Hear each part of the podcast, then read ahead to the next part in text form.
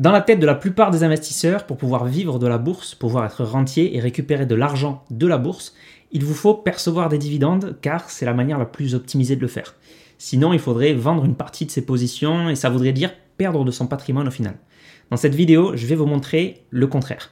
Et je pense que vous allez être très surpris par ce qui va suivre, par quelque chose qu'on ne vous a peut-être jamais dit. Je vais vous montrer pourquoi se verser des rentes grâce aux dividendes est fortement sous-optimisé et qu'il existe une méthode bien plus performante et bien plus efficiente pour vivre de la bourse et toucher des revenus passifs.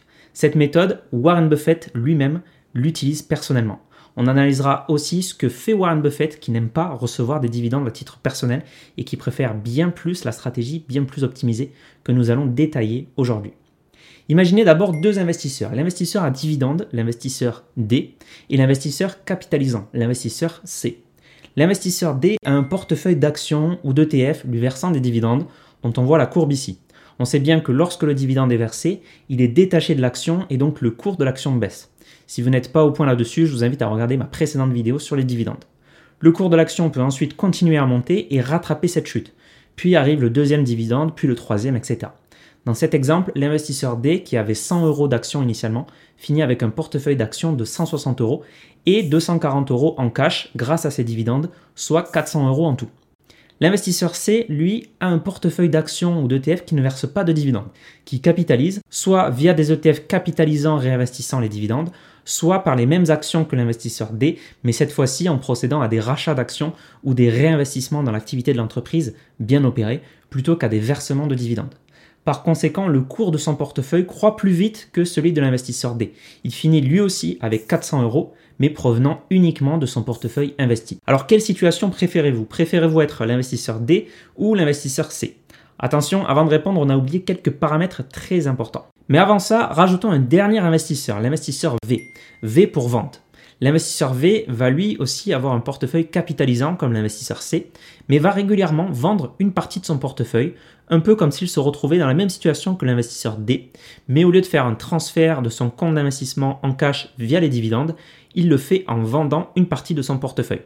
Il se retrouve comme l'investisseur D avec un portefeuille de 160 euros, 240 euros de cash et donc 400 euros en tout. Car oui, vu que les dividendes sont simplement un transfert de votre compte d'investissement vers votre compte espèce, les investisseurs devraient être indifférents entre percevoir 1 euro sous forme de dividende, faisant chuter le cours de l'action de 1 euro, et percevoir 1 euro reçu en vendant des actions ou des ETF.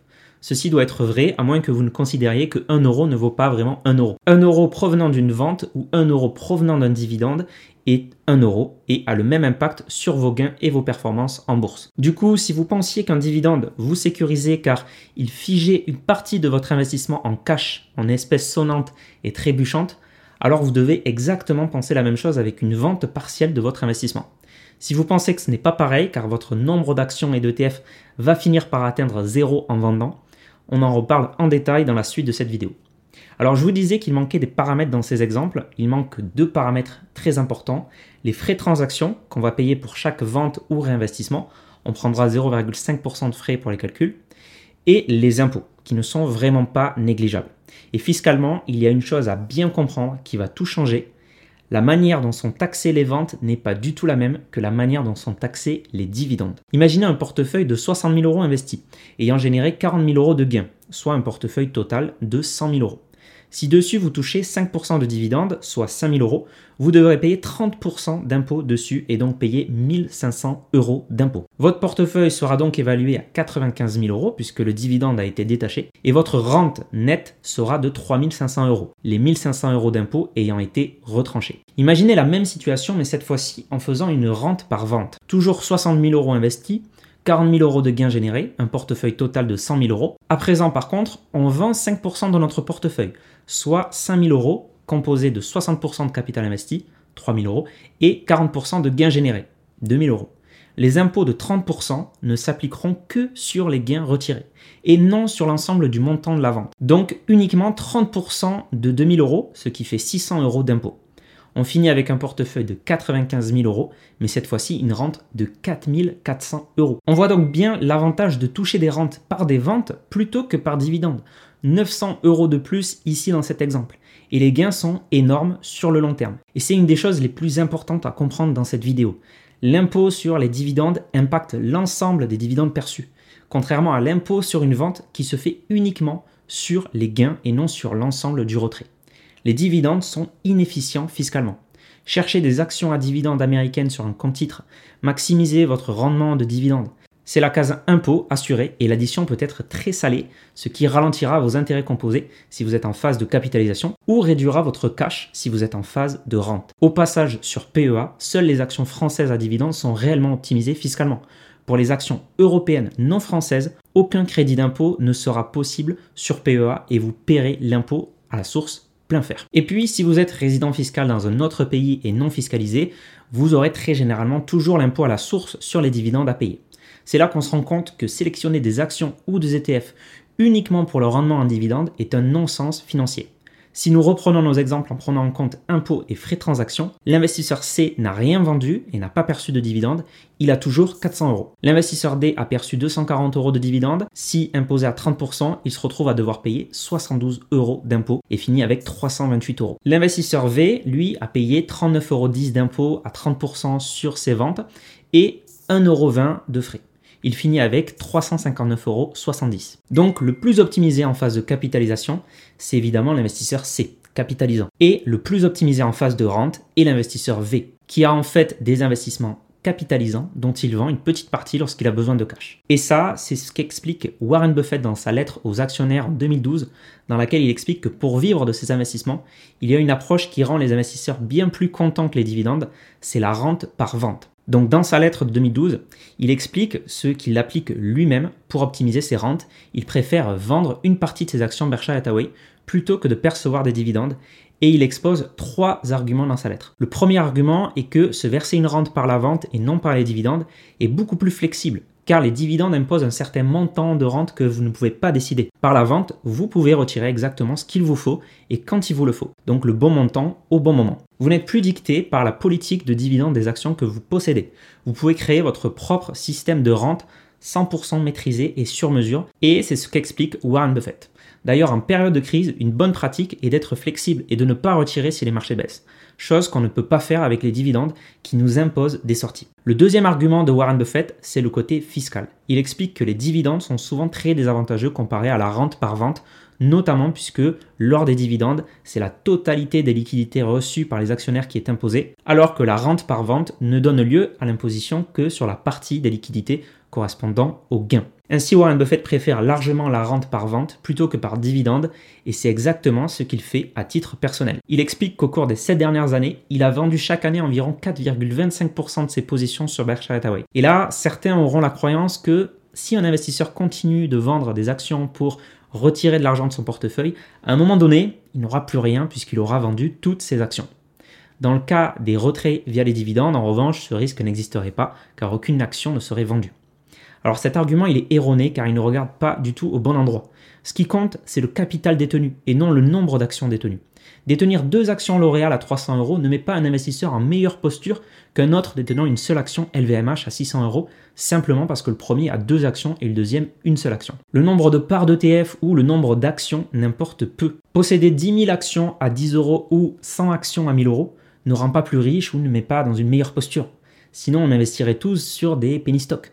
Donc ce qui importe, c'est bien le capital détenu. Et l'exemple de Warren Buffett est très parlant, puisqu'en effet, en vendant 4,25% de ses actions par an, sa position initiale de 712 millions d'actions a été réduite à 528 millions d'actions. Son pourcentage de participation dans la société a considérablement diminué. Pourtant, et c'est ça qui compte, c'est pas le nombre d'actions qui compte, c'est bien le capital investi. Son investissement dans l'entreprise Berkshire Hathaway a en fait considérablement augmenté, passant de 28 milliards de dollars en 2005 à 40 milliards de dollars en 2012, alors que sur ces 7 années, il a vendu 4,25% annuellement. En d'autres termes, il a maintenant beaucoup plus d'argent qui travaille pour lui chez Berkshire, et c'est ça qui compte, le montant investi, et non le nombre d'actions ou d'ETF. Et au fil du temps, Warren Buffett s'attend même à ce que cette augmentation de valeur se poursuive, même en vendant désormais chaque année plus de 4,25% de ses positions. En effet, donc si vous retirez 4% de votre portefeuille tous les ans et que votre portefeuille s'apprécie de 8% par an, c'est mathématique, votre portefeuille ne s'épuisera jamais. Imaginez un portefeuille d'ETF capitalisant qui s'apprécie de 8% par an. Si vous débutez avec 25 000 euros, au bout de 30 ans, vous aurez 251 000 euros investis. Si à partir de là, vous retirez 4% par an, la première année, vous vous verserez 10 062 euros. Et puis, année après année, vous allez augmenter vos rentes. Au bout de 20 ans de rente, vous serez à 20 730 euros par an versés. Et dans le même temps, vous aurez un portefeuille qui se sera apprécié à 518 000 euros, même en retirant. Donc, comme Warren Buffett, votre portefeuille ne sera pas en train de s'épuiser. Au contraire, vous toucherez des rentes qui sont en train d'augmenter année après année, tout en ayant un portefeuille qui s'apprécie lui aussi année après année. Moralité, puisqu'un dividende agit comme une vente d'une partie de votre portefeuille, cela revient exactement au même de vendre une partie plutôt que de toucher des dividendes. À une exception près, la méthode de rente par vente de loin plus avantageuse que la rente par dividende. Le seul problème qui peut exister pour la rente par vente, par contre, serait le cas où il ne vous reste qu'une action ou qu'une part d'ETF, imaginons à 250 000 euros, et que vous ne souhaitez retirer que 10 000 euros de votre portefeuille cette année. Si c'est parce que vous avez des actions de Berkshire Hathaway de classe A, sachez que vous pouvez déjà les diviser en actions Berkshire de classe B beaucoup moins chères. Autrement, il est peu probable que vos actions ou vos ETF aient un prix aussi élevé un jour, car les entreprises et les ETF ont souvent recours à des splits, des divisions de cours par fractionnement, les rendant plus accessibles. Et puis sinon, nous avons de plus en plus des courtiers permettant les fractions d'actions et les fractions d'ETF. Donc même avec une seule action ou un seul ETF à 250 000 euros, il vous suffirait d'en vendre un petit pourcentage. Donc je vous invite vraiment à lire la lettre de Warren Buffett, qui est souvent dépeint comme l'investisseur en dividendes par excellence. Pourtant, il ne veut pas de dividendes à titre personnel. Il pratique la rente par vente et non par dividende. Berkshire Hathaway investit aussi dans des actions qui ne versent pas de dividendes et Berkshire Hathaway n'a jamais versé de dividendes. Il affirme d'ailleurs Nos actionnaires sont aujourd'hui beaucoup plus riches qu'ils ne le seraient si les fonds que nous avons utilisés pour les acquisitions avaient plutôt été consacrés à des rachats d'actions ou à des dividendes. Encore une fois, je ne suis pas contre les dividendes. Il peut être très sensé pour certaines entreprises d'en verser. Pour un investisseur cependant, un dividende agit comme une vente, mais de manière très désavantageuse fiscalement. Les investisseurs devraient donc avoir une préférence pour les gains en capital par rapport aux dividendes. Si un investisseur a besoin de cash, il lui suffirait alors de vendre une partie de son portefeuille, ce qui est bien plus efficient fiscalement que de percevoir un dividende. C'est d'ailleurs ce que fait très bien Warren Buffett à titre personnel, le supposé investisseur en dividende par excellence, et avec son entreprise Berkshire Hathaway. On a vu sur cette chaîne déjà à plusieurs reprises qu'un stock picker a de très faibles chances de battre le marché. Partir avec le désavantage de perdre 1 à 2% de performance en moins à cause d'une inefficience fiscale due aux dividendes, c'est réduire considérablement ses chances de faire mieux que le marché et c'est surtout dégrader et diminuer fortement ses gains sur le long terme, ce qui peut être très dommageable. Un portefeuille axé sur les dividendes est un portefeuille sous-optimisé, fiscalement inefficient, potentiellement sous-diversifié et passant à côté d'opportunités. Devenir rentier grâce aux dividendes est clairement sous-optimisé et ne permet pas de pouvoir gérer ses rentes selon nos vrais besoins puisque dicté par la politique de versement de dividendes. Au contraire, une rente par vente est bien plus efficiente fiscalement et est 100% maîtrisable. Il ne faut ni chercher les dividendes ni les fuir, il faut comme d'habitude diversifier largement son portefeuille et l'optimiser, notamment fiscalement. Dans une prochaine vidéo, je vous détaillerai le mécanisme des intérêts composés et je vous expliquerai pourquoi nous n'avons pas besoin des dividendes pour générer des intérêts composés. On parlera aussi bientôt sur cette chaîne de crowdfunding. Merci d'avoir écouté ce podcast, c'était Mathieu de S'investir. Si vous l'avez apprécié, vous pouvez laisser 5 étoiles sur Spotify ou Apple Podcast, ça aide beaucoup à le référencer, donc merci beaucoup à tous ceux qui le font. Pouvez aussi vous abonner pour ne pas rater les prochains contenus. Et si vous souhaitez aller plus loin, vous avez des liens en description où vous pouvez aussi visiter le site s'investir.fr. On se dit à la prochaine.